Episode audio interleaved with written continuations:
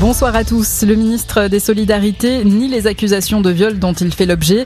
Deux femmes se sont confiées à Mediapart. La première a déposé une plainte en 2017 qui a été classée sans suite. La deuxième a alerté l'Observatoire des violences sexistes et sexuelles en politique.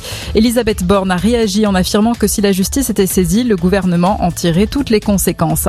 Les membres du gouvernement qui seront battus aux législatives devront démissionner. C'est ce que confirme l'Élysée. Plusieurs ministres candidats à ces élections sont concernés. La Première ministre Elisabeth Borne, le ministre de l'Intérieur Gérald Darmanin ou encore Brigitte Bourguignon en charge de la santé. Les législatives auront lieu les 12 et 19 juin prochains. Le ministre de l'Éducation nationale, lui, fait part de sa grande émotion et de son immense tristesse après la mort du directeur académique des services de l'éducation nationale dans les Alpes de Haute-Provence. Il est décédé dans le crash d'un avion de tourisme en Isère. Quatre autres personnes ont perdu la vie, dont deux jeunes de 11 et 14 ans. En Ukraine, la loi martiale et la mobilisation générale prolongée de trois mois jusqu'au mois d'août. Le Parlement vient d'approuver ces décrets présidentiels.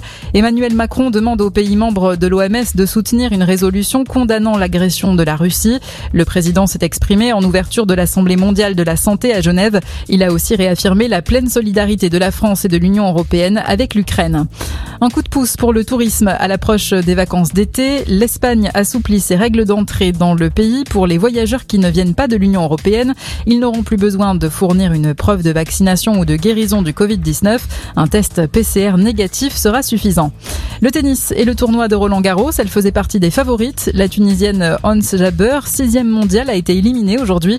Même chose pour l'Autrichien Dominique Thiem. Et puis la Formule 1 et le Grand Prix d'Espagne. Max Verstappen arrive en tête après l'abandon de Charles Leclerc. Le néerlandais décroche sa quatrième victoire de la saison. Son coéquipier Sergio Pérez et George Russell sur Mercedes complètent le podium. Bonne soirée à tous.